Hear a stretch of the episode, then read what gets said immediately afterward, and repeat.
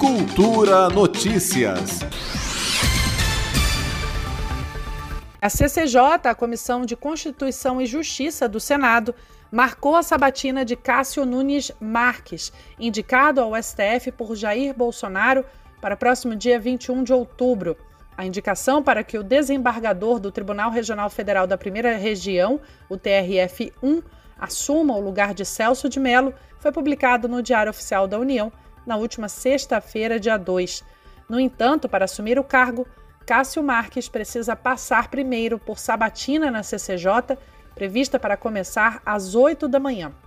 Se aprovado na CCJ, Cássio Nunes vai ter o nome analisado pelo plenário da Casa. Uma possibilidade é que o plenário já vote a indicação no mesmo dia. Lembrando que normalmente na CCJ uma sessão é usada para a leitura do parecer, com pedido de tempo para análise, e em outra sessão é realizada a sabatina com a votação do nome do indicado.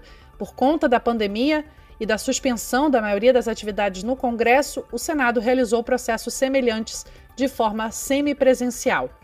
No caso, a vista coletiva não foi utilizada e o parecer foi apresentado com mais antecedência. O processo mais rápido pode beneficiar Cássio em meio a críticas a seu nome por parte da própria base ideológica no Congresso e até então aliados do governo.